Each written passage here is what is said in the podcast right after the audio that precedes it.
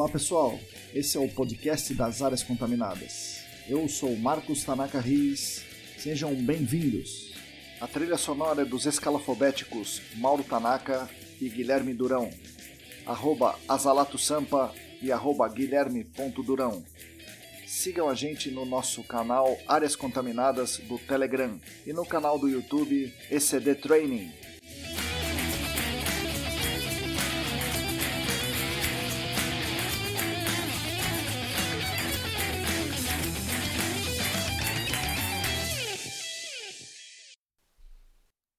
Olá pessoal, bom dia para quem nos ouve no carro, boa tarde para quem nos ouve no trabalho, boa noite para quem nos ouve lavando a louça.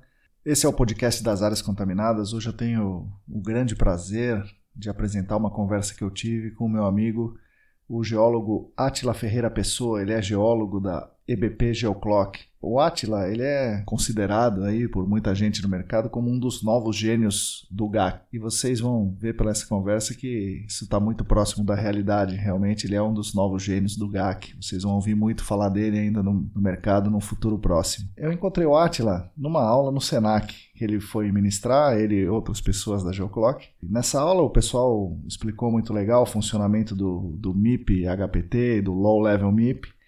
E ali eu já fiquei impressionado com o conhecimento né, daquele garoto, né? É bem mais jovem do que eu, o conhecimento minucioso que ele tem das ferramentas que ele estava mostrando.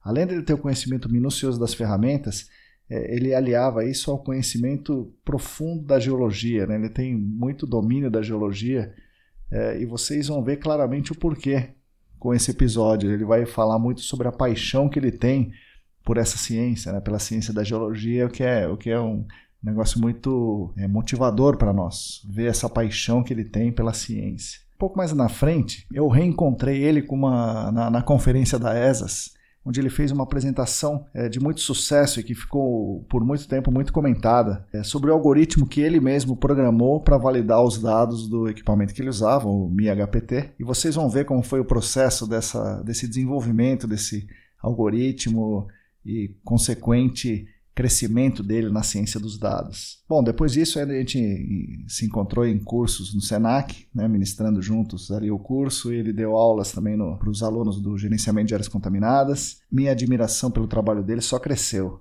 E aí consegui finalmente convidá-lo para um episódio nesse podcast, o que vai ser muito legal. Vocês vão gostar bastante. Foi uma conversa assim tão legal e tão sem amarras que ficou até um pouco longa, Aí eu resolvi dividir em dois episódios esse podcast, dois podcasts. Um hoje, que vocês vão ouvir, e o outro na semana que vem. Bom, falando de outras coisas que não o episódio, eu vou agradecer as muitas mensagens que eu recebi. Estou é, recebendo cada vez mais mensagens, isso é muito legal, muitas contribuições, muitas sugestões que eu prometo acatar. Eu falei isso na, na minha última newsletter, espero que vocês tenham lido e quem não leu, por favor, se inscreva para receber a nossa newsletter. Eu estou gostando muito de fazer isso. Outra notícia legal é que o podcast da semana passada com o João Paulo foi muito ouvido, foi realmente muito ouvido.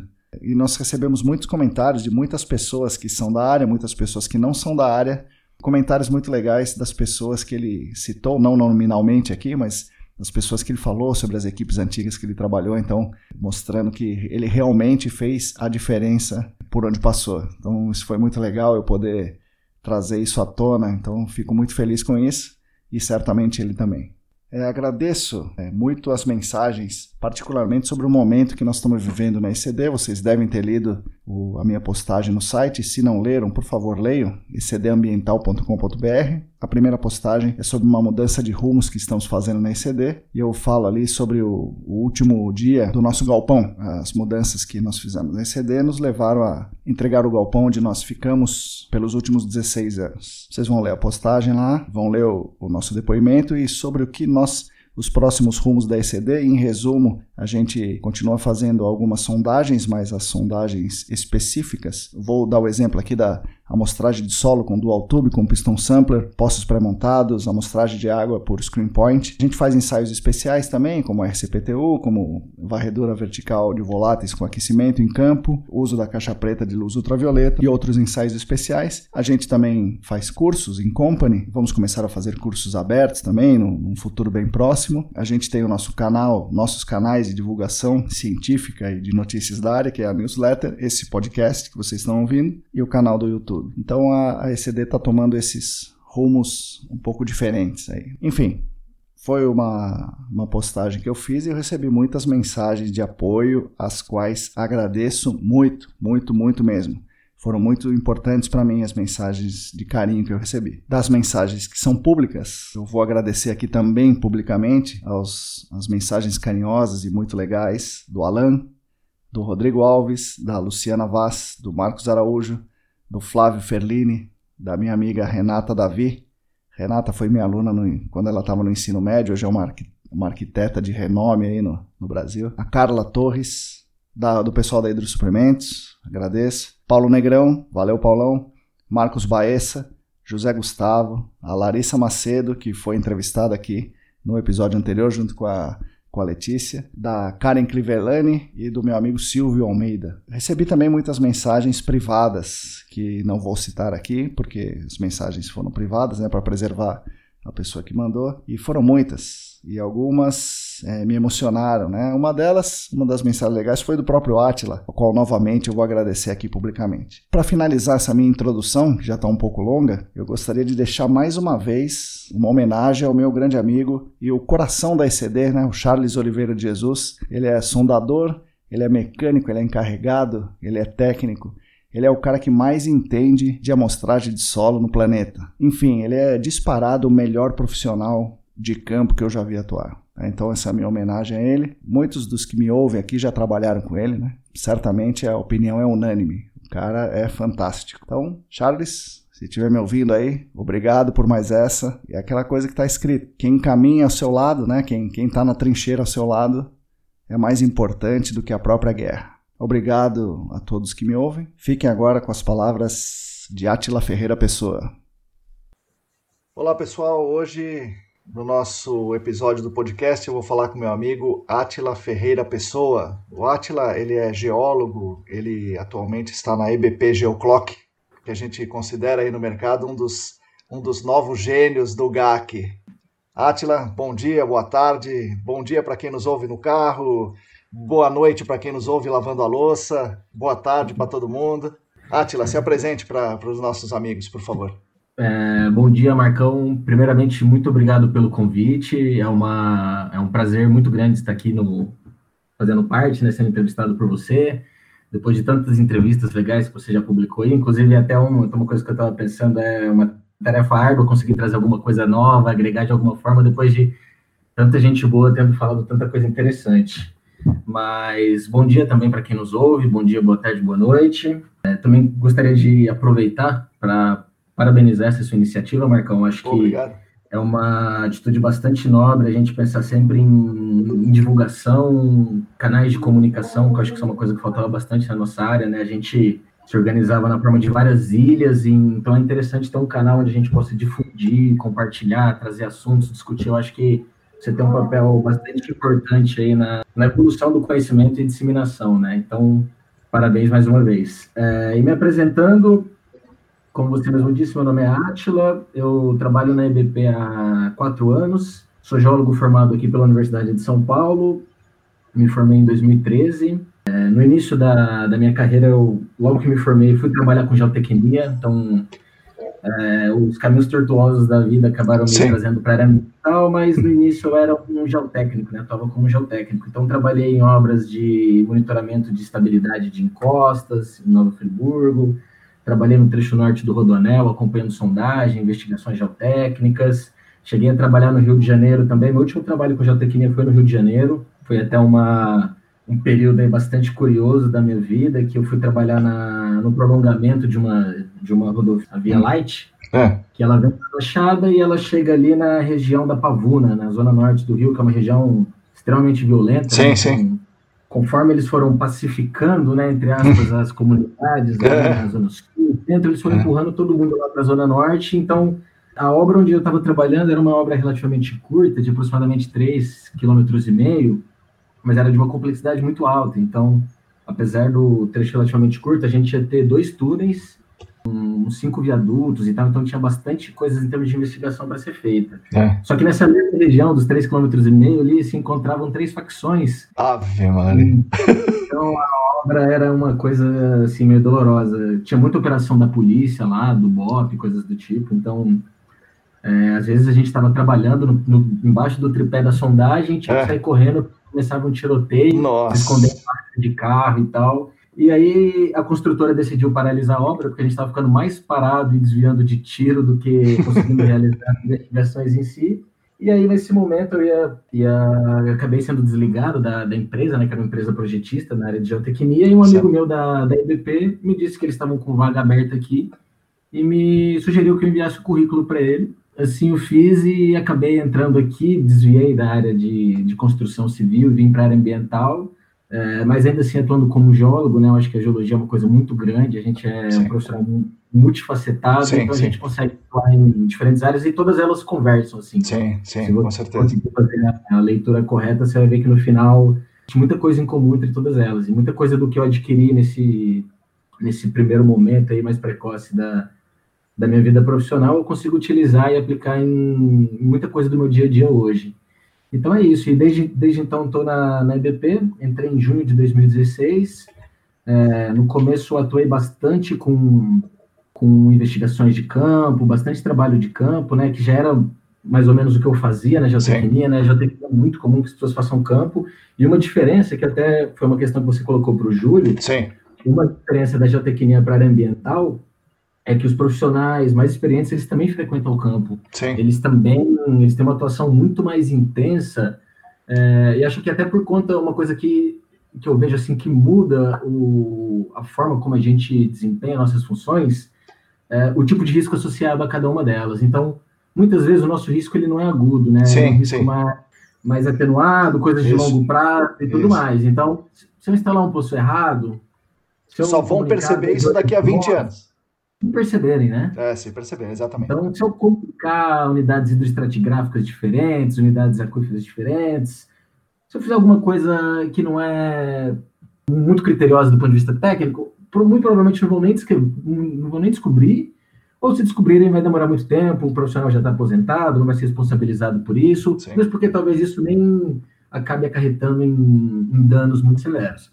Na geotecnia, a conversa é um pouco diferente, então... Sim uma vez que você comete um erro e você é responsabilizado tecnicamente, se você calculou errado um, um fator de segurança, para uma a gente tem um exemplo, inclusive, recente, Sim. trágico sobre isso, Sim. o dano é muito grande, e aí você vai ter um problema muito sério.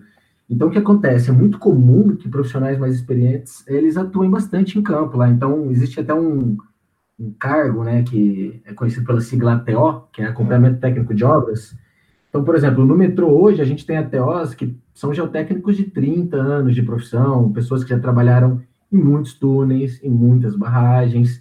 Então, o envolvimento desses profissionais é uma coisa assim, muito mais intensa. Então, era uma coisa que eu já fazia na geotecnia, principalmente por ser mais novo, e querendo ou não, tem uma parte do trabalho que sempre fica para os novatos, né? Sim, sim. E aí entrei aqui na Geoclock, boa parte do, do meu tempo, dos primeiros anos, foram dedicados a, a trabalhos de campo, investigação e tudo mais.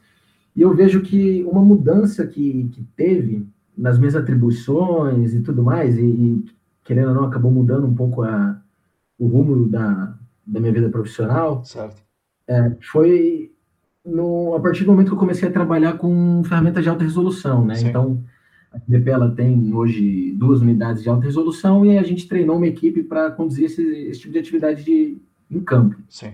Então, o pessoal da Geoprobe veio para cá, em 2018, no início de 2018, em março.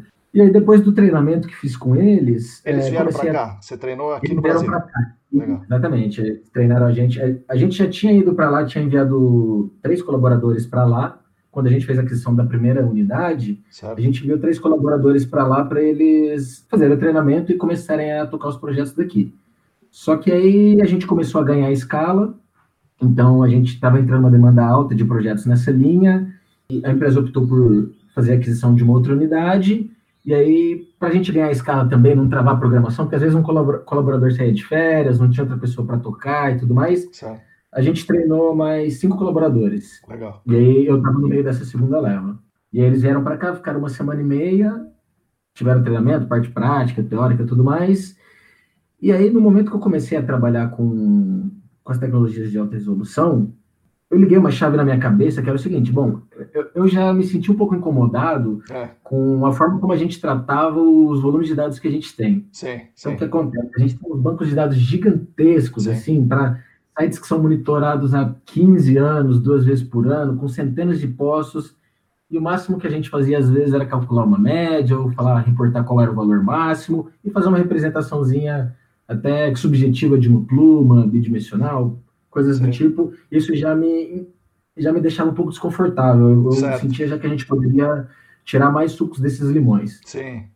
E aí, com, com um contato com alta resolução, que aí a quantidade de dados que você gera é infinitamente superior, é, eu comecei a explorar algumas outras áreas em virtude do contato com essa tecnologia.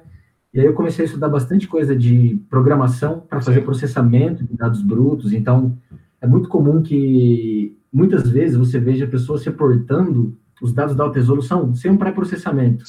Então, muita coisa que é interpretada como sinal Hoje em dia eu já vejo que isso muitas vezes é uma variação de baseline. Certo. Que isso pode ser um drift de equipamento, porque ele está no final da vida útil, ou porque teve alguma alteração quando o gás, um exemplo, quando o gás de o nitrogênio, que é o gás inerte, que faz o carregamento da, das substâncias volatilizadas para o cromatógrafo, ele está acabando, certo. você começa a ter uma interferência muito grande nos detectores. Então, assim, os dados eles precisam de um pré-processamento antes de você partir para o momento de análise e interpretação. Certo. Então, nesse momento, eu quis começar a refinar esse tipo de, de coisa, esse, esse assunto. E eu comecei a trabalhar com processamento de dados, criando alguns algoritmos para fazer Sim. limpeza de variação de baseline e tudo mais. Depois passei para algumas inferências, algumas questões de análise estatística multivariada, e aí comecei a estudar e é onde eu estou hoje, que eu acho que é um, um lugar muito legal, que eu gostaria que tivessem mais pessoas dentro dessa área também, dentro da nossa área, que é voltado para a parte de ciência de dados Sim. e algoritmos de inteligência artificial para aumentar nosso poder de análise, nosso poder de prever alguns comportamentos, de realizar estimativas com níveis mais acurados e coisas do gênero. Basicamente isso, assim, a minha vida desde o da, final da graduação, hoje se resume a isso. Eu, eu, vou começar perguntando um pouco do fim, depois a gente vai voltar para o começo, tá, Atila? Ótimo, perfeito. É, você apresentou um trabalho muito, muito interessante que o mercado todo acompanhou na conferência da ESAS. Né? Então, Sim. ali, você, na operação constante do, do, do, equipamento, aí no, no caso o equipamento de alta resolução em tempo real, né, é, o MIP, HPT e tal, é, você notou essas coisas que você acabou de falar. É, sinais falsos, né, Exato. decorrentes de, de, de uma série de coisas que você explicou. Você resolveu, assim, você pensou sobre isso e você resolveu aprender mais ou menos sozinho, né, com, com aprendizagem é, autodidata, vamos chamar assim, a como tratar esses dados, como avaliar esses dados, como fazer algoritmos próprios. Você fez é, inteligências artificiais, você fez o seu próprio algoritmo para resolver essa questão. Como foi esse, esse processo? Você usou linguagem de programação mesmo, R, Python, esse tipo de coisa? Ou você fez análises é, no, no, Excel, alguma coisa mais nível de usuário, como, como um nível mais normal? E hoje na IBP você trata esses dados da, de, desses equipamentos em tempo real ou todos os dados da, da, da Geoclock IBP? Maravilha, ótima pergunta, Marcão. O processo, assim, por ser uma coisa que no primeiro momento eu desenvolvia de uma forma paralela ao meu trabalho, então assim, no momento surgiu com uma curiosidade, porque isso está muito, acho que relacionado ao meu perfil, assim, eu sempre fui uma pessoa muito curiosa desde criança, assim, até enchi um pouco do saco dos meus pais quando era mais novo, de tanta pergunta, vontade de entender como as coisas funcionam, e eu tenho um problema com trabalhar com coisas ou lidar com coisas que eu não entendo o funcionamento, não sei, não sei de onde vem, eu não sei Sou muito desconfiado também, até em geotecnia tem um, um ditado que é o seguinte, é muito comum, eu só acredito em sondagem que eu descrevi. Isso! Não, não só em geotecnia, nós temos aqui não, também no nosso meio. É claro como tem os lances do SPT, que é, assim, é. uma informação que precisa, né? e, e, quando as equipes de sondagem elas trabalham sem a supervisão adequada, é muito Vixe. comum que ocorram desvios aí. então, assim, sempre fui muito desconfiado e tal, e no começo comecei a conduzir isso de uma forma paralela, assim, com uma necessidade minha de entender e de melhorar o que eu estava fazendo. Então foi um processo que eu confesso que não é simples você trabalhar, dedicar o seu, seu montante de horas diário para realizar suas atividades mundanas certo. e ainda assim ter fôlego para estudar um assunto novo que é no começo um pouco indigesto, até você começar a sentir o chão um pouco firme para saber o que você tem que estudar de fato, porque isso é uma coisa que eu acho que assim a universidade ensina, mas que poucas pessoas fazem essa leitura e não criam essa percepção. Sim. A função da universidade não é te dar a resposta para todos os problemas, é te Nem ensinar. Tem como, né? Não existe. Por, porque eu... fazer uma graduação infinita. É, o problema mesmo agora não é o problema amanhã.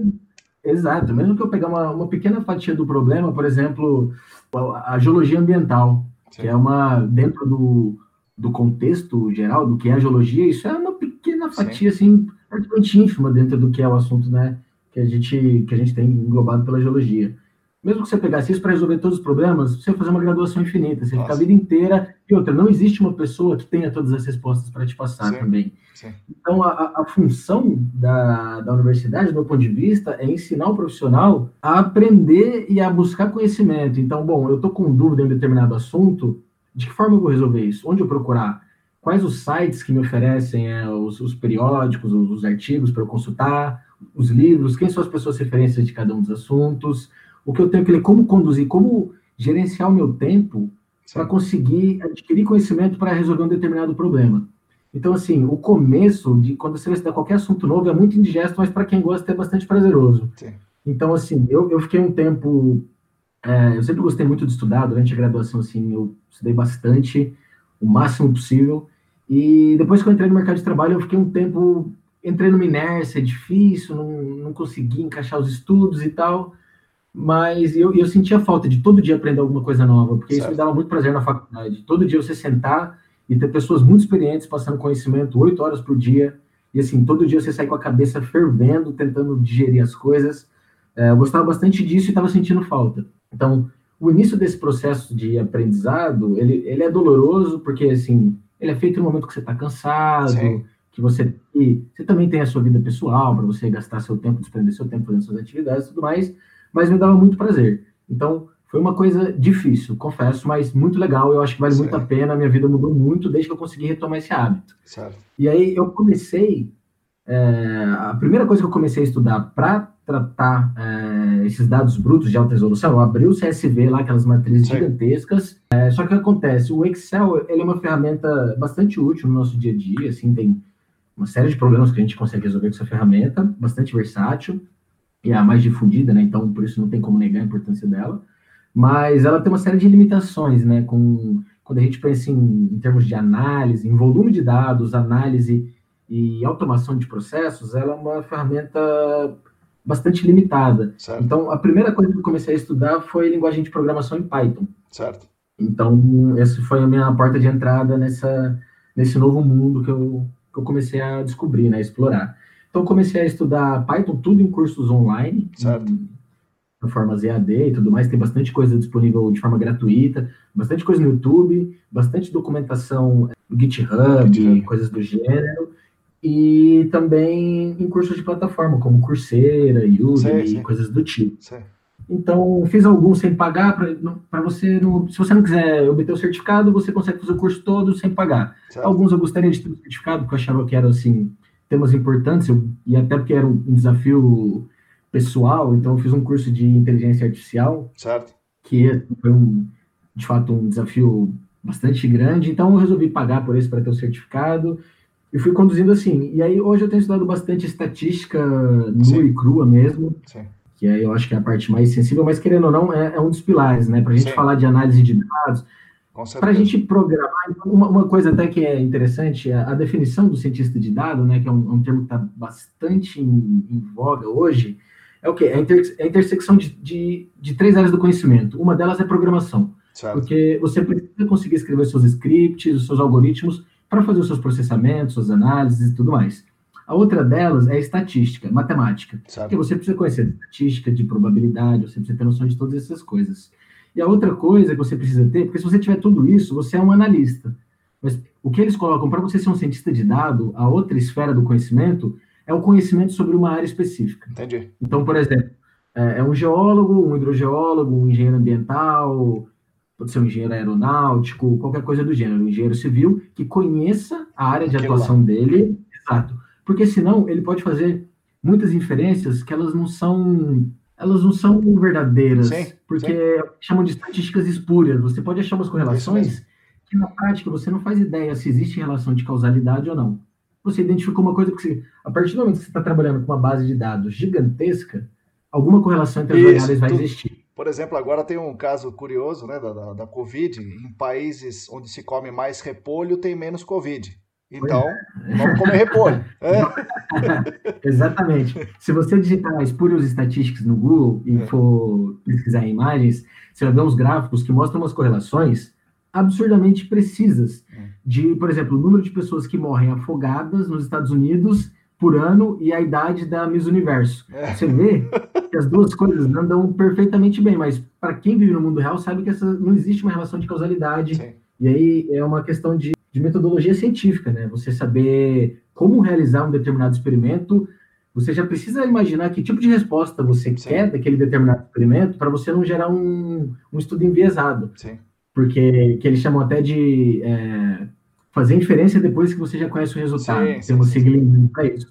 Que é justamente isso, achar correlações entre coisas que não fazem sentido. Então, você precisa ter um conhecimento de programação para você conseguir implementar seus códigos, para você conseguir automatizar suas análises. Você precisa ter um conhecimento de matemática, estatística, para você, noções de distribuição de, de probabilidade, é, estatística, inferência, testes de hipótese, coisas do tipo, para saber qual é a matemática por trás dos algoritmos, e você precisa também conhecer sua área para você saber se o resultado que você obteve, se ele é algo coerente ou não, se ele é fatídico ou não, ou se é só uma correlação que você achou num banco gigantesco com infinitas variáveis que não tem um significado prático na, na realidade. Finalizando a resposta à sua pergunta, comecei a trabalhar com esse tipo de dado, mas hoje em dia, e aí até virei uma, acho isso bastante legal, acabei virando uma referência dentro da empresa nessa parte de tratamento de dados e de análise estatística.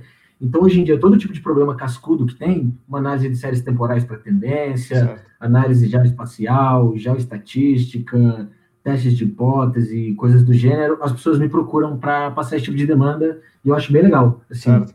porque eu acho, eu assisti uma entrevista esses dias de um geólogo que se chama Ulisses, Ulisses Melo, ele é um geólogo formado aqui na Universidade de São Paulo, e hoje ele é diretor mundial da IBM, do setor de tecnologia. Então, assim, ele teve uma guinada na vida Sim. que não é muito comum para um geólogo. Sim. E aí ele estava dizendo, isso eu achei bastante curioso, que na época que ele, que ele terminou a graduação, se eu não me engano, em 83, a geologia estava passando por um processo de transformação, saindo de uma ciência puramente qualitativa, onde a gente falava, ah, a taxa de subsidência da bacia é alta ou é baixa, ah, não, a taxa de subducção da placa do Pacífico sobre os Andes é alta, é baixa, o ângulo de inclinação é alto, baixo, para um momento mais quantitativo. Certo. E o que eu achei interessante é que esse processo que ele falou que estava acontecendo, está acontecendo até hoje. Sim. Então, hoje em dia, é muito comum que as pessoas tenham aversão a números e a métodos quantitativos, que eu acho que assim, a gente está no momento que para a gente avançar como área do conhecimento, como ciência, a gente precisa utilizar cada vez mais essas técnicas de análise quantitativa. Sim. Seja ela utilizando inteligência artificial ou não, ou utilizando inferência estatística convencional, ou modelos matemáticos, aplicação de equações parciais para resolução de métodos com elementos finitos, diferenças finitas e coisas do gênero, modelos, porque para a gente entender melhor os nossos fenômenos, a gente precisa modelar, a gente precisa simular, a gente precisa analisar banco de dados, Sim. a gente precisa avaliar a tendência, e aí, cada vez mais, eu acho que vai entrar essa questão da, das metodologias quantitativas da, da nossa área, para a gente conseguir avançar e refinar nossos modelos conceituais, refinar nossos alvos e coisas do gênero, assim, otimizar é, a estratégia de remediação, conhecer melhor nosso meio físico e coisas do tipo. Quando eu encontrei você pela primeira vez ali no, no Senac, né, falando sobre os dados, você estava começando é, nessa, nessa caminhada aí dos dados. Mas lá a gente já percebeu que você tinha um domínio muito grande da ferramenta, que no caso ali você estava demonstrando era o MIP com o HPT. Então você tinha o domínio da ferramenta, e agora eu estou entendendo um pouco melhor, porque você não gosta de trabalhar com um negócio que você não domina, né? Então a gente percebeu. Tem que mergulhar de cabeça. Pois é. que você dominava cada parafuso, e não é um negócio fácil, para quem está nos ouvindo aí, depois a gente vai falar um pouco mais sobre a ferramenta, mas é um negócio muito difícil. Tem uma eletrônica refinada envolvida, tem química é, muito, são instrumentação química muito pesada, tem uma parte uma mecânica. Bastante multidisciplinar, né? Sim, tem a parte mecânica, né? Tem o, os atritos ali, os ângulos que as ferramentas têm, que nada aquilo é por acaso, tudo tem o, é, é, tudo muito bem pensado, né? A Geoprobe tem um desenvolvimento muito legal. E a gente percebeu lá também que além desse domínio, você tinha um domínio da geologia, né? Claro, né? Geólogo, mas não um geólogo Essa comum. eu gosto bastante. pois é, você sabia os, os, detalhes ali do que as ferramentas estavam dando e da interação contaminante meio físico. Então, você estava falando sobre o, o, domínio da ciência do, dos dados, né? Então você tem que conhecer a estatística, tem que conhecer a programação e tem que conhecer a sua parte né, o que você atua.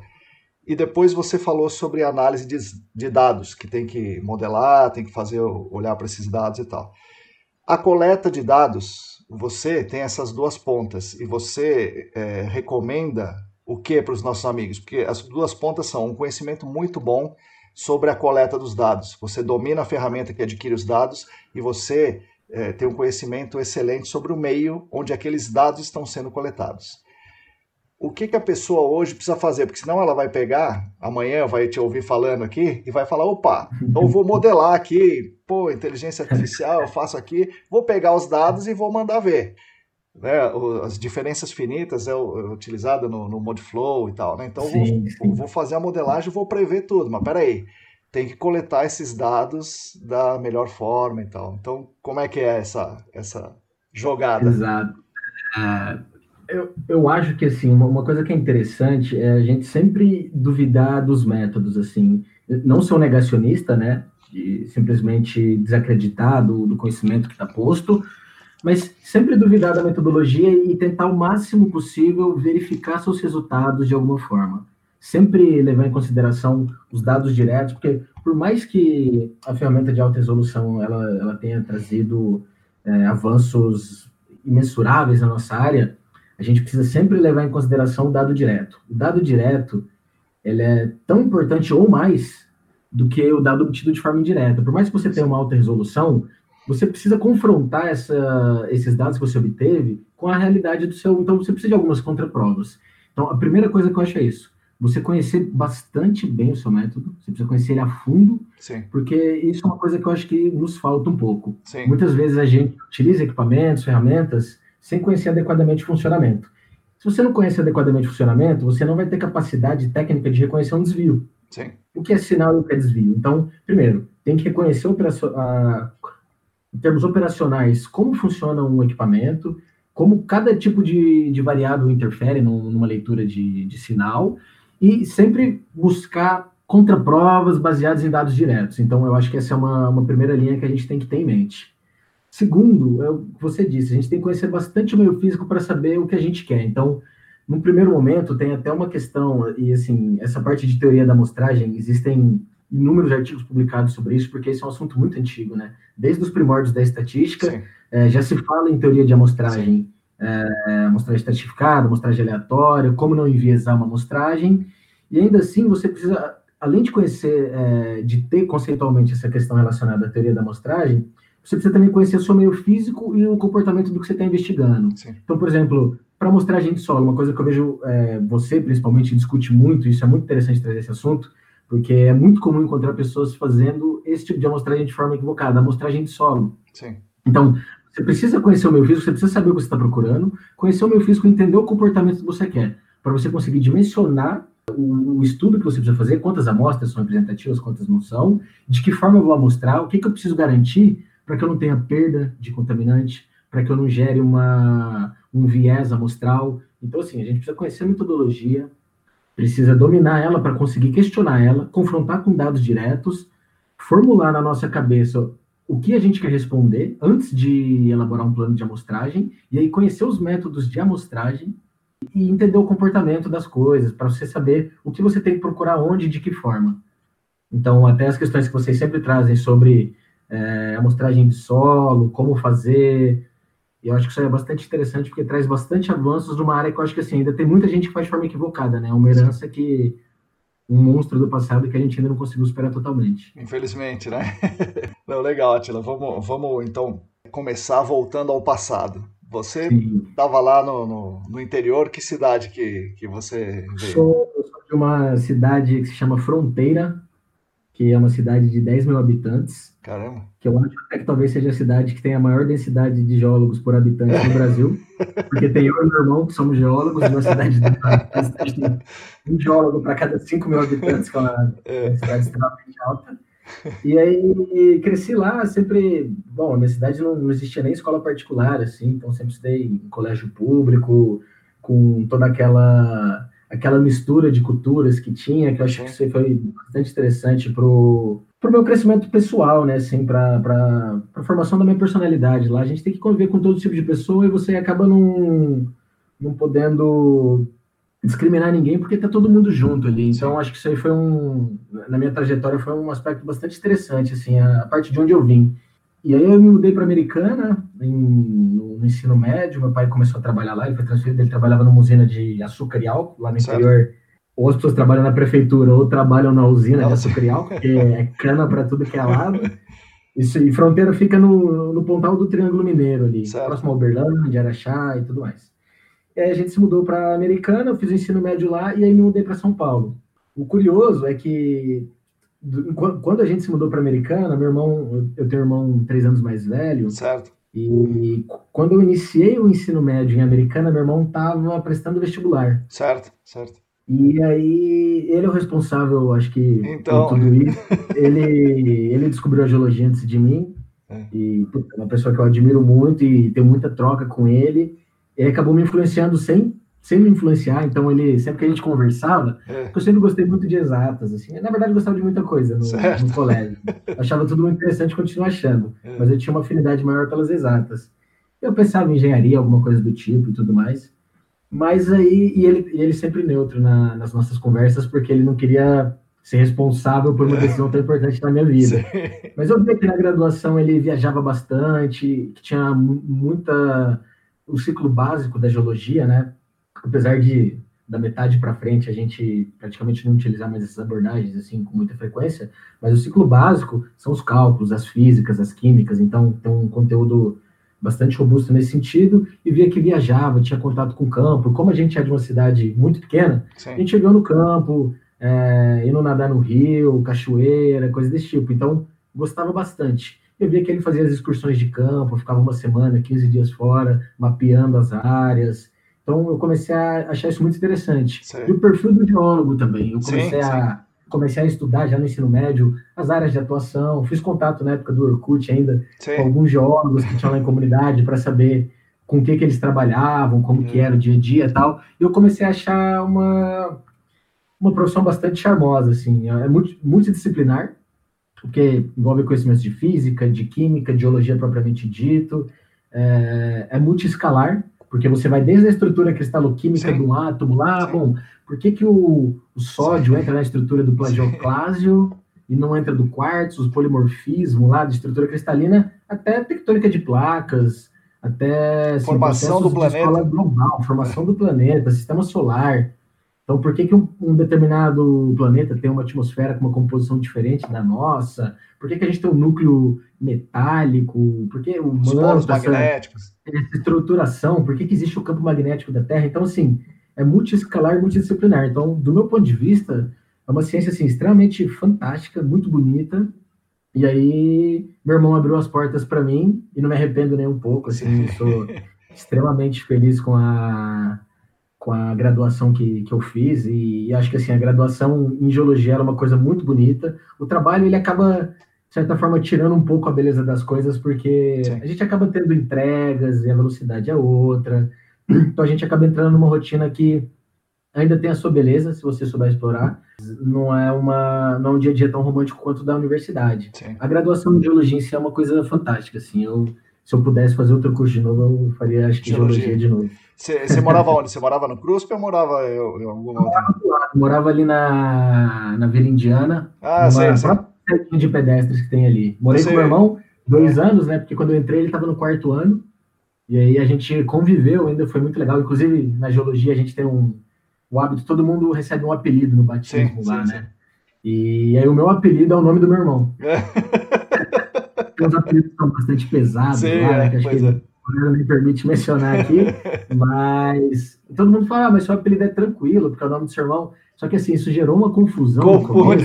Eu quero falar com. É, exato. Quando a gente voltava para casa, meu pai chamava meu irmão, eu olhava, sabe, é. no, hábito, assim, até começar a distinguir que pessoa chama cada um de cada coisa, gerou muita confusão. E histórias também, né? Sim. Ah, uma pessoa conta uma história que meu irmão chama Fares. Ah, o Fares fez tal coisa. Ele ficava, não, mas eu não fiz isso. Até descobrir quem era o responsável pela, pela obra, era, foi confuso. Eu morei na Vila Gomes. Eu andava pela Vila Indiana para. Ah, eu cheguei a morar ali também, próximo à caixa d'água. Isso, é. Eu morava. O Violeta que tem ali em cima. Eu morava mais para baixo, ali na Praça Elis Regina. Sim, é, eu vivi ali, é, vivo ali até hoje, na verdade, né? É. Porque, querendo ou não, mesmo depois que finalizei a graduação, continuei morando por ali, porque ele é uma espécie de cidade do interior, né? Sim, Você vai no mercado, encontra professores, colegas de graduação. Ele é uma região bem tranquila e tem esse clima da universidade que eu acho que é bem legal, assim. Né? Molda bastante, a, acho que a cultura do bairro. Mas ali na, na, na graduação, poxa, é, é, muito legal. E você, em algum momento, é, vislumbrou essa possibilidade do ambiental? Ou não? Você, não, você na... na... verdade, não, Marcão. É, eu, até boa parte da minha graduação, eu pensava que talvez eu fosse seguir na carreira acadêmica, assim. Certo. Então, já no segundo ano, eu me interessei pelo tema de petrologia ígnea, que é a área da geologia que estuda as rochas formadas através da cristalização de magmas. E aí, no segundo ano de graduação, já comecei a trabalhar, já comecei a conseguir uma bolsa de iniciação científica. Então, eu estudava, né, cursava as disciplinas regulares, optativas, e conduzia processos de iniciação científica durante a graduação.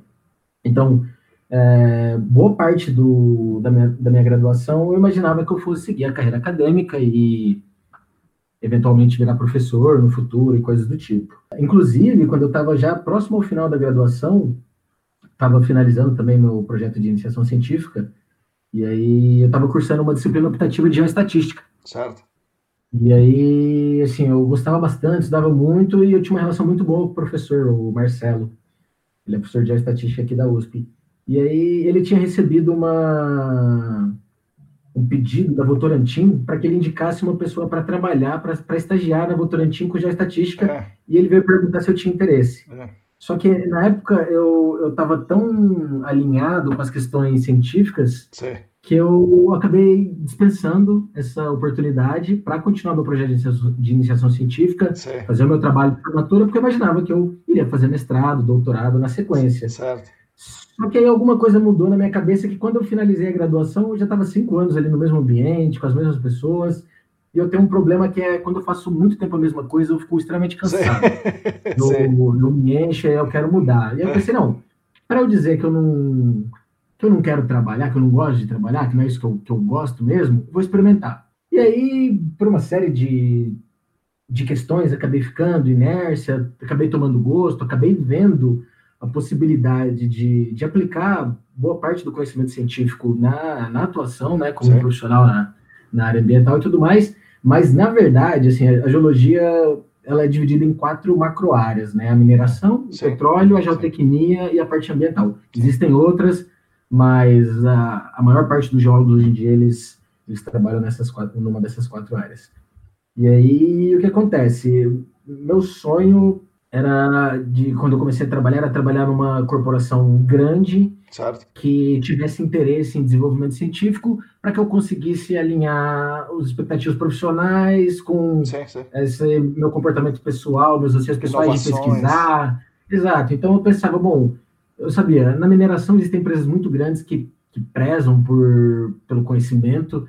Então, muitas pessoas que trabalham em empresas de mineração que fazem mestrado, doutorado, muitas empresas muitas pessoas que trabalham na Petrobras, sim. que também acabam fazendo mestrado, doutorado, eles têm o SEMPES, que é sim, é um, sim. um, centro de pesquisa Baita, de referência mundial, é. É, e eles têm uma velocidade muito grande, né? Eu estava conversando com o meu irmão, meu irmão trabalha lá, inclusive, Legal. não no SEMPES, na Petrobras.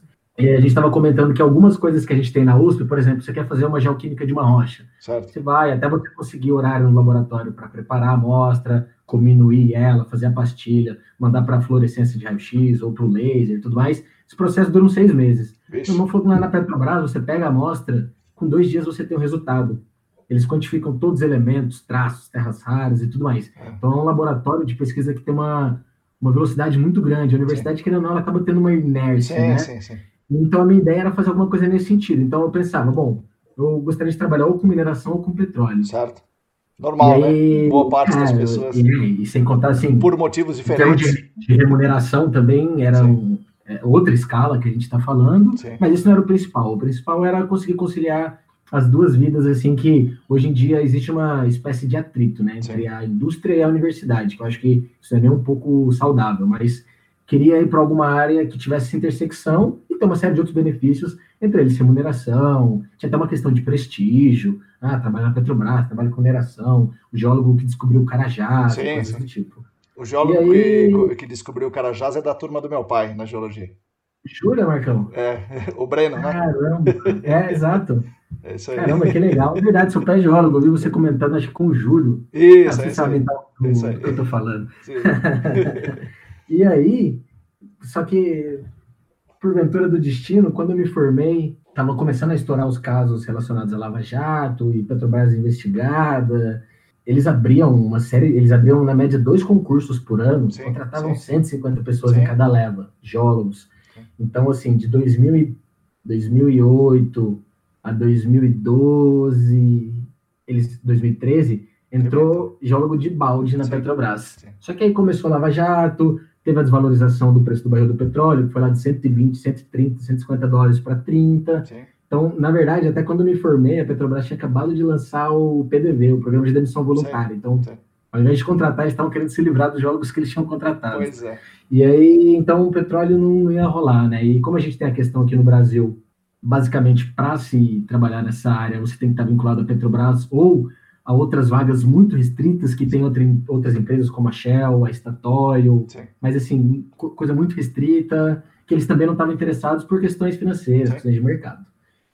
Para mineração, a gente também tinha uma queda da demanda da, de, da China por Sim. minério, né, que é. exportava, principalmente minério de ferro. Então, a mineração também não estava muito bem das pernas Foi e a gente estava passando também por... Estava sendo discutido o marco legal da mineração, então se, a, se, questões relacionadas à exploração mineral iam ficar a cargo do Estado ou das empresas e coisas do tipo, então mineração também não estava contratando. E aí fui trabalhar com geotecnia. E aí, das quatro áreas, que é como o destino é irônico, né? A área que eu. Isso, então aí acabei indo para geotecnia e aí atuei por uns três anos como geólogo geotécnico que era uma coisa que, respondendo a sua pergunta, eu não, não imaginava durante a minha graduação que viria a atuar nessa área. Beleza. Bom, o Atila, vamos, vamos falar um pouco da geoestatística, tá? A primeira pergunta da Sim. geoestatística, que, que as pessoas que têm um, um mínimo de, de, de, de conhecimento da geoestatística fazem o que é um variograma e de quantas amostras eu preciso para fazer um variograma? Essa é uma excelente pergunta. Bom, a geoestatística, eu vejo que existe uma confusão conceitual, que as pessoas que não conhecem muito a fundo o tema, elas acabam incorrendo. Geoestatística não é estatística de dados geológicos, são assuntos diferentes. Estatística de dados geológicos, você pode aplicar técnicas, é, metodologias e conceitos estatísticos convencionais.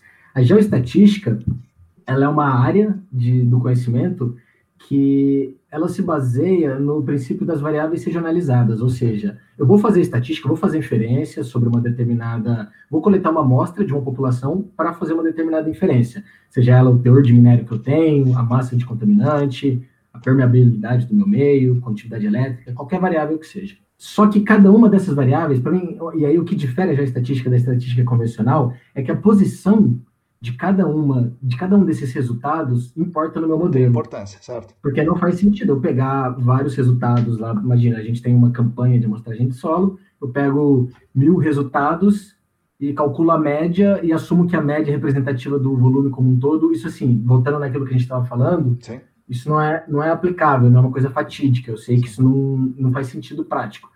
Então, o que acontece? A posição de cada uma das informações que você obteve, elas têm que ser levadas em consideração na sua inferência, no seu modelo. Como eu vou, como eu vou criar uma forma, uma ferramenta de dizer para o meu modelo é, a posição de cada uma das amostras e a correlação espacial entre cada uma delas? Isso a gente faz através da análise do variograma. Certo. Então, o que é o variograma? A gente vai avaliar é, a correlação espacial entre pares de amostras. Então, no primeiro momento, existe um princípio que fundamenta o conceito da geoestatística, que é o seguinte: as coisas elas são semelhantes entre si, de modo que as mais próximas são mais semelhantes do que as que estão mais longe. Certo. Isso é uma formulação teórica, é uma questão filosófica, certo. mas que é bastante bastante fácil de entender, né? As coisas são próximas, mas as que estão mais próximas, as coisas são parecidas, mas as que estão mais próximas são mais parecidas do que as que estão mais longe. Então, o que a gente vai fazer? A gente vai avaliar o grau de semelhança entre pares de amostras separados é, por tamanhos diferentes de passo. Certo. Então, eu vou avaliar através da variância, que é o quê? Eu estou avaliando, vamos supor, o teor de PCE no solo. Certo. Então, eu vou pegar, vou analisar o meu primeiro passo, 10 metros. Então, eu vou analisar a variância para amostras que estão separadas a 10 metros de distância. Então, vou pegar a amostra A e a amostra B, tá? 10 metros? Tá. Eu vou, vou subtrair o valor de PCE de uma pela da outra e elevar ao quadrado. quadrado. E vou fazer isso para todos os pares de amostras que eu conseguir informar que estiverem a 10 metros de, de distância. Existe uma questão também que a gente pode avaliar anisotropias, e aí a gente define além do espaçamento, eu quero espaçamento de 10 metros, eu defino uma direção. Para qual lado, certo? Exato. Então eu vou avaliar todas a variância entre as amostras que estão separadas a 10 metros de distância na minha direção norte-sul. Então eu vou avaliar meu banco de dados e toda vez que eu tiver uma amostra que está orientada com relação a outra na direção norte-sul, separada de 10 metros, pegar o teor da minha variável de interesse, subtrair pela outra e elevar ao quadrado. E vou fazer isso para todas e tirar uma média. Bom, agora eu olhei para 10 metros, agora eu vou olhar para 20 metros. Então eu vou olhar para todas as amostras que estão separadas a 20 metros de distância. Então eu tinha calculado a variância para A entre a amostra A e B, agora eu vou olhar entre a amostra A e a amostra C. Depois entre a B e a D. Depois entre a C e a E porque eu estou olhando para os pares de amostras que estão a uma distância maior. Certo. Vou avaliar a diferença entre os teores, ou a diferença entre a variável de interesse, elevar ao quadrado e tirar a média, dividir pelo número de pares que eu formei. Vou fazer isso agora para 30 metros, para 40, para N, para N metros, tais quais sejam possível formar com base na distribuição dos meus resultados. Quando eu ploto isso no, num gráfico onde o meu eixo das coordenadas, eu vou ter a minha variância para cada um, para cada tamanho de passo, e no meu eixo das abscissas, no eixo X, eu vou ter o tamanho do passo, certo. eu vou ver o quê? Que no início eu tenho uma variância pequena, e ela vai aumentando, aumentando, aumentando, conforme eu vou aumentando o espaço que eu analisei entre as amostras. Então, quando eu analisei a diferença entre a minha variável de interesse para 10 metros e dividi pelo número de pares, eu tive uma variância X. E depois eu avaliei para 20, vai ser X mais alguma coisa, um incremento, porque elas estão mais distantes. Uma Sim. vez que as amostras mais distantes são menos parecidas do que, do que as que estão mais próximas, a variância vai ser maior. Matematicamente, é isso que eu estou dizendo. E aí você vai analisar para 30 e você vai construir um gráfico plotando a variância para cada tamanho Distância. de passo de acordo com o passo, exato. Vai chegar um momento que as coisas vão perder correlação. E aí a gente vai sair do que a gente chama de domínio estruturado do variograma para o domínio aleatório. Certo. E aí a distância onde ocorre essa, essa passagem do domínio estruturado para o domínio aleatório é o que a gente chama de amplitude do variograma. O variograma ele tem algumas estruturas. A amplitude é uma deles, muito importante. E aí o que acontece? Se eu definir que a amplitude do meu variograma é de 80 metros, ou seja, a partir do momento, e a gente vê, a gente identifica isso a partir do momento que a variância deixa de crescer e passa a apresentar um comportamento aleatório. Certo. Então, a gente identifica que amostras que estão distantes a mais de 80 metros entre si, elas já não estão mais correlacionadas. Então, você perdeu essa correlação espacial que tem entre as amostras. Então, quando você vai fazer um modelo de estimativa, você tem lá suas 100 amostras que você coletou de solo, você quer gerar uma pluma de PCE, por exemplo. Você quer fazer uma inferência sobre todo o volume impactado com uma massa de TCE acima de, sei lá, 100 miligramas por quilo. Certo. Em solo. Então, você vai dividir seu grid em blocos, e aí para cada bloco, o seu modelo vai atribuir um valor com base nos resultados que você tem e na, sua, e na forma como você ajustou seu variograma. E aí o que acontece? Ele não vai utilizar ou vai evitar utilizar amostras que estão a mais de 80 metros, porque ele sabe que se ele utilizar essa amostra, o resultado dessa amostra, para fazer uma estimativa naquele ponto, ela vai estar enviesada porque já não tem mais correlação temporal. Sim. E ainda assim, por mais que ele use as amostras que estão num raio de 80 metros, que peso que ele tem que dar para cada uma das amostras? Ele vai avaliar, quando você define o. Quando você ajusta o seu variograma, ele consegue avaliar para cada distância em que está a amostra, do ponto que você quer estimar, o peso que ele tem que dar para aquele resultado. Então, e aí, voltando um passo, quando a gente ajusta o variograma em duas direções, certo. Pode ser que a gente identifique que numa direção as amostras elas têm uma correlação espacial muito maior do que na outra. Certo. Isso faz muito sentido, por exemplo, se a gente vai pensando numa pluma de contaminação em água subterrânea. Certo. Como a gente tem um fluxo advectivo que vai tender a espalhar, a, a distribuir os contaminantes ao longo dessa direção, a, as plumas, no geral, elas têm um, uma característica de ser mais alongada na direção do fluxo. Ou seja, é lógico esperar que as amostras estão mais correlacionadas ao longo dessa direção do que na direção ortogonal.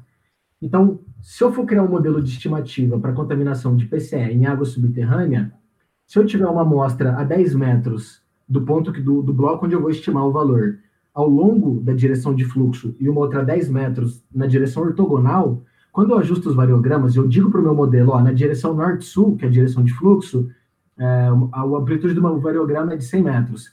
Na direção leste-oeste, que é a direção ortogonal, a, a linha de fluxo, minha amplitude é de 20 metros, 30. Então, passou disso, eu já perdi a correlação espacial. Se eu tenho uma amostra 10 metros na, na minha, no meu sentido leste e uma no meu sentido sul, ele vai dar muito mais peso para essa variável, que para essa amostra que está na minha direção norte-sul do que na leste-oeste. Isso é uma forma de dizer para o modelo, e aí essa é a grande sofisticação dos métodos geoestatísticos, porque eles te permitem dizer para o modelo é, a complexidade espacial, a variabilidade espacial do teu fenômeno. Então, diferentemente dos métodos baseados em distância, né, os interpoladores, como por Sim. exemplo o inverso do quadrado da distância, é, vizinhos mais próximos, coisas do gênero, você não consegue dizer para o seu, seu modelo a, a, variabilidade espacial do teu fenômeno. Sim. Então, por exemplo, o inverso do quadrado da distância, se eu utilizar, e é muito comum ver sim, sim, esse tipo de, de interpoladores em softwares como VS, Rockworks, Frog, esses softwares que o pessoal usa para modelagem 3D, é, e aí entra mais uma questão, você precisa conhecer o método, você precisa sim, conhecer como funciona a geoestatística, o inverso quadrado da distância, o que, que um tem de diferença do outro, o que, que eu preciso ter para utilizar a geoestatística, porque então, você tem uma é. série de questões que você precisa atender para utilizar isso. Sim. Mas a gente já pode falar disso na sequência. Quando eu uso o inverso quadrado da distância, uma amostra que está 10 metros na minha direção norte-sul, paralela à linha de fluxo, e uma que está 10 metros na direção ortogonal, é elas coisa. vão ter o mesmo peso. Então, eu vou utilizar metade dessa amostra que, tá, que é muito mais correlacionada e metade de uma outra que não tem tanta correlação. Então, esse foi a grande vantagem dos métodos geoestatísticos com relação aos interpoladores que já existiam eles não são interpoladores geométricos que vão levar em consideração só a posição das coisas no espaço. Não, ele vai levar em consideração o seu fenômeno. Certo. Então, se o meu fenômeno ele tem uma correlação maior nessa direção, e ele sabe também a variância, além do, da distância, ele sabe a variância para aquela determinada distância. Então, ele sabe o peso que ele tem que atribuir para aquela amostra na estimativa. Então, essa é uma coisa que traz muito mais acurácia para os nossos modelos. Sim. Só que você precisa ter uma quantidade de amostras significativas, você precisa conseguir ajustar o seu variograma, Sim. você precisa fazer uma validação cruzada para ver se o seu modelo ele é coerente com a realidade, porque, por exemplo, existem diferentes modelos de variograma que você pode utilizar, o esférico, o gaussiano, o linear, qual o melhor? Não dá para dizer assim. Você precisa ajustar diferentes modelos e fazer uma validação, entrar naquilo que eu disse. Você precisa confrontar Sim. e analisar com base em dados diretos. A validação cruzada te permite fazer o quê? Você exclui algumas informações que você sabe o resultado. Você já ajustou o modelo, definiu tudo mais. Agora eu vou excluir alguns pontos que eu conheço a informação e vou pedir para o modelo estimar a informação naquele ponto que eu sei. E aí eu avalio o desvio. Bom, eu sabia que aqui a minha amostra certo. tinha 145 certo. microgramas por quilo. O meu modelo estimou 150 microgramas por quilo utilizando o variograma gaussiano, o modelo gaussiano de variograma. Agora eu vou utilizar o esférico. Ele estimou 130. Bom, só que isso assim, a gente não faz só para um ponto, a gente Sim, faz claro, para vários, certo. a gente some com vários resultados, certo. roda tudo e tira uma média. Então a gente constrói uma espécie de curva de calibração. E a gente avalia qual dos modelos melhor representa o fenômeno certo. com base na validação cruzada. Então, assim, é, a gente não sair apertando o botão hoje em dia. Isso! Só apertar, gerar um desenho que a gente bate o olho e acha Fica que tá bonito. Legal. Exato. Se a gente parar para pensar, imagina o pessoal da mineração fazendo isso. Vixe. Eles vão declarar ativos na bolsa, é. e aí eles usam lá o inverso da quadrada da distância ou o variograma gerado automaticamente, e estimam lá que eles têm uma tonelagem X de minério de ouro, mas na verdade eles têm a metade. Sim. Ou, ou eles estimam ou eles subestimam, porque Sim. uma vez que você faz isso, você não tem critério nenhum. Não, você não sabe tem. se você está subestimando ou superestimando. Isso.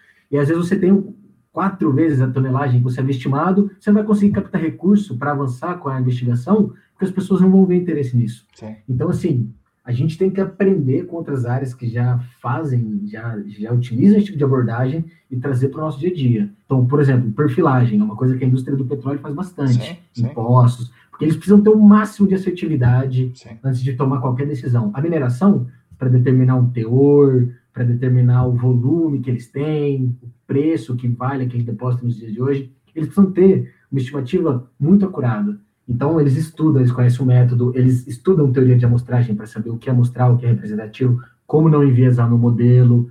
Eles confrontam bastante os resultados analíticos. Sim. Então, assim, eles ficam em cima de laboratório. Sim, sim. Mandam duplicata, triplicata, armazenam testemunho em galpões. Sim, se, se 10 anos depois eles quiserem. Mas será que o teor de ouro daquela amostra da sondagem S111 com 83 metros era aquilo mesmo? Não, vamos mandar uma contraprova para o laboratório. E analisam 10 anos depois. Sim. Então, assim, como a gente não tem a quantidade de recursos que esse pessoal tem, muita coisa é praticável para a gente. Mas muita coisa também a gente consegue aprender. Sim. Uma delas é utilizar as ferramentas mais sofisticadas que a gente consegue trazer para a nossa área e de que forma. O que, que a gente consegue utilizar, critérios que eu preciso atender para utilizar essas ferramentas que eles usam, volume de, de amostras que eu preciso ter. O volume de amostras que você tem, Marcão, depende muito do teu fenômeno. Sim. é um fenômeno muito complexo, uma variabilidade espacial muito alta, que você tem um centro de massa num raio muito pequeno, e aí depois você já tem um gradiente de concentração muito alto, você vai precisar de um, um volume de, de. Que é 99% dos nossos casos, né? Exatamente, exatamente. então você precisa de volume para. E o próprio paralograma te diz isso. Sim. Às vezes você não consegue ajustar, ou quando você roda a validação cruzada, você vê que não está bem ajustado. Por quê? Porque você está com furos no seu modelo. Sim. Então você precisa voltar para a área e estudar. E uma coisa interessante que, a, que as ferramentas geoestatísticas permitem, que os métodos geométricos não permitem, é você fazer o um estudo da incerteza de estimativa. Certo. Então, tudo bem, eu fiz a minha estimativa lá com inversa quadrada da distância ou com o... ajustei o variograma, utilizei algoritmos geoestatísticos para fazer a minha estimativa. Mas será que está bom? Será que todos os pontos que foram estimados, eles têm um nível de acurácia razoável? Será que eu tenho confiança estatística sobre essa minha estimativa? Então, se ao invés de avaliar a crigagem, que é o, é o algoritmo, é a metodologia de estimativa baseado no, no nos parâmetros que você ajustou do variograma, se eu, ao invés de crigar os meus valores, se eu crigar a minha variância, se eu avaliar a variância da minha crigagem, eu consigo avaliar os pontos onde eu estimei, mas que eu tenho uma incerteza muito alta. Certo. Por quê? Às vezes não tinha amostra muito perto ali, porque a gente sabe que na prática a gente não consegue trabalhar com malhas com grids regulares de amostragem, já vou coletar uma amostra a cada metro aqui e definir um tabuleirinho de xadrez. Às vezes tem um tanque sim, na área, sim, sim. às vezes tem um pallet lá, se deslocou um pouquinho. Então, às vezes, para aquela amostra, para uma região onde você fez uma estimativa, trazendo aquele exemplo, eu calculei, defini que a amplitude do meu variograma é de 80 metros. Ele utilizou, ao invés de outros pontos ali no meio da minha região, que utilizou oito amostras, que estavam a 10, 15, 20 metros de distância, nessa só tinha três amostras que estavam próximas e uma estava a 70 metros de distância. Ou seja, a minha variância para 70 metros, apesar de eu ainda estar no domínio estruturado, Sim. ela é muito alta. Sim. Então, partindo da, mais uma vez daquele princípio de que as coisas são mais próximas, quanto mais são mais parecidas, quanto mais próximas elas estiverem, eu utilizei uma coisa que ainda tem uma certa correlação espacial, mas já está se perdendo. Então, o erro da minha estimativa é muito alto. E a geoestatística te permite avaliar isso aí, e isso é uma ferramenta incrível para você é, refinar o seu plano de amostragem. Sim. Você sabe onde estão os furos do teu modelo. E aí, ele, a diferença. Ele não vai avaliar isso só com base na densidade de informações que você tem ali. É com base na densidade de informações e na complexidade e na, espacial isso, do fenômeno. Isso. Entendeu? Não é só, eu tenho duas amostras ali naqueles 10 metros quadrados, então tá pouco, vou fazer mais. Mas às vezes, aquela região tem uma complexidade espacial baixa, tá razoável. Certo. A sua estimativa tá, tá boa. Você tem um olho do furacão ali, que você Sim. até tem uma quantidade de amostras que você acha que é maior, mas ali o fenômeno está mal compreendido. Sim. Então, é uma ferramenta incrível. Assim, eu recomendo a todo mundo que estiver assistindo, é, tem apostilas, coisas na internet. Tem um professor da, da Federal do Rio Grande do Sul, chama João Felipe. Ele gravou um curso todo, disponibilizou no YouTube. São, acho que, sei lá, umas 10 aulas de, de 8 horas, assim. Foi uma semana, duas semanas de aula que ele deu. Pode até colocar nas referências aí, Marcão, se você coloca depois. Esse. Já a estatística João Felipe é um cara extremamente didático. Inclusive, quando eu fui dar aula de geoestatística no Senac, é. eu, eu, visitei bastante as aulas dele para ver o que, que, ele abordava, que era legal. Inclusive, mandei um e-mail para ele, parabenizando ele pelo conteúdo que ele havia disponibilizado. Bacana. Porque, assim, é, é uma coisa extremamente didática. É muito bom, você consegue entender, e ele dá vários exemplos ambientais, mineração, petróleo. Então, assim, tem uma série de vídeos dele. Se você digitar geoestatística ou FRGS, né, a sigla da URTS, já vai aparecer. O nome dele é João Felipe. Beleza. Muito bom. Então, imagina o seguinte: você, vamos fazer uma investigação é, de PCE no solo. Sim. Se você pega, hoje, o que a gente faz? Pega umas 3, 4 pontos, 10 pontos é, no, no nível d'água, né? Na, na, na que a gente chama ali na franja, na franja. e manda analisar e faz uma, vamos chamar de uma pluma, mas umas isolinhas de isoconcentrações. Bom, Sim. sem condição nenhuma, né? Porque isso não é. tem não tem geoestatística, não tem nada. Eu vi esses dias um post no LinkedIn de um, de um geólogo especialista na área de petróleo, e ele tinha feito um exercício. Ele pegou o mesmo banco de dados e deu para 10 geólogos experientes interpretarem. É. Óbvio que o resultado foram 10 modelos totalmente diferentes. Sim, porque sim. o quê? Você está carregando de subjetividade o seu modelo. Então, por que você passou ali ou aqui? Sim. Entendeu? E aí, parando para pensar nesse sentido, os métodos geométricos de interpolação, por mais que eles sejam menos sofisticados que, o, que os geoestatísticos, ainda assim, eles têm um critério. Sim. Se você der uma base de dados e falar, ó, o grid, você vai definir o espaçamento de um metro para fazer as estimativas na direção x, y e na z2.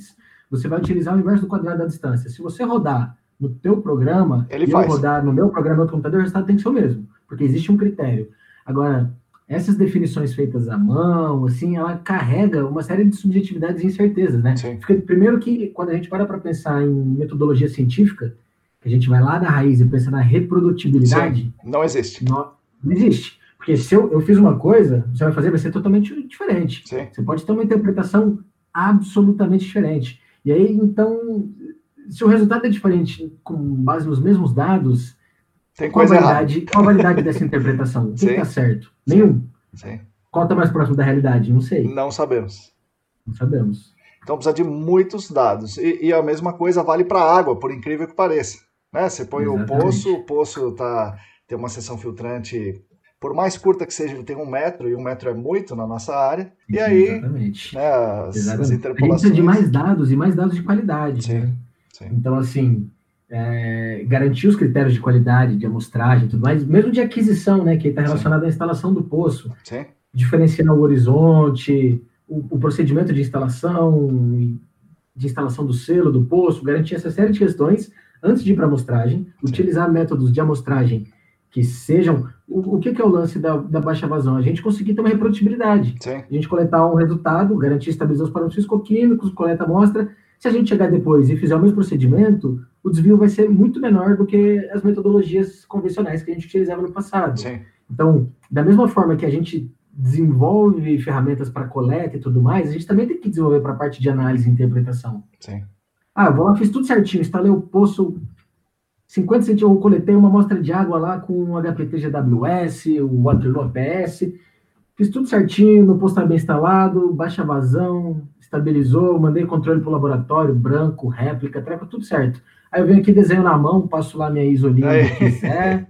O que, que adiantou? Entendeu? Então, às vezes, a gente é muito criterioso numa sim, ponta sim, do problema, sim, mas na final, que assim, do meu, do, é, que é uma questão particular, para mim é a cereja do bolo, é onde a gente taca a bola ali na marca do pênalti a gente fecha o olho na hora de chutar a bola. Sim, sim. Olha, eu acho que são nas duas, viu, Atila? Nessa. É, sim, sim. E ali a coleta dos dados putz, é feita é, de qualquer jeito. Né? Você, você tem razão.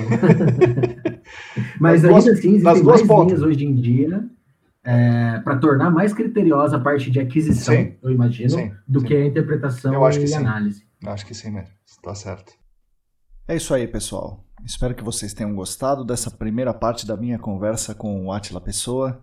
Na semana que vem nós teremos a segunda parte dessa conversa muito legal. Na segunda parte a gente vai tratar de ferramentas de investigação de alta resolução, da geologia e de muitas outras coisas legais aí, o tratamento de dados, os grandes dados, as inteligências artificiais e o nosso papel nesse nessa loucura toda de mundo que nós estamos vivendo nesse momento.